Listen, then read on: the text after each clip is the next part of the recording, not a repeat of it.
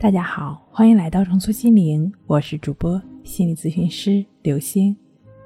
本节目由重塑心灵心理康复中心出品，喜马拉雅独家播出。今天要跟大家一起来分享的内容是：强迫症患者的性格是怎样的？多数强迫症患者的性格会较为主观、任性、急躁、好胜，自制能力较差，还会有少数的患者。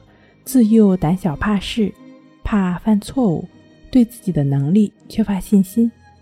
遇到事情的时候呢，就十分的谨慎，反复的思考，事后不断嘀咕，并且多次检查，总希望能够达到尽善尽美，在众人面前十分的谨慎，容易发窘，并且呢，这部分人往往对自己过分的克制，要求严格，生活习惯。较为呆板、墨守成规，兴趣和爱好也不是很多，对现实生活中的具体事情注意不够，但对可能发生的事情却特别的关注，甚至早就为之担忧。工作呢认真负责，但往往主动性不足。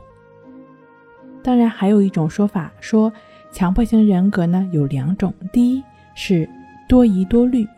缺乏决断力，遇事犹豫不决，类似轻微强迫症。第二呢，就是固执倔强，易激动，脾气不好，缺乏决断力。这两种类型呢，他们也有共同的优点，就是善良、注重细节、力求准确、爱整洁等等这样的共同点。由此可见的话呢，其实。强迫性人格和强迫性性格的人，跟其他类型的人格特质的人都是一样的，都具有两面性。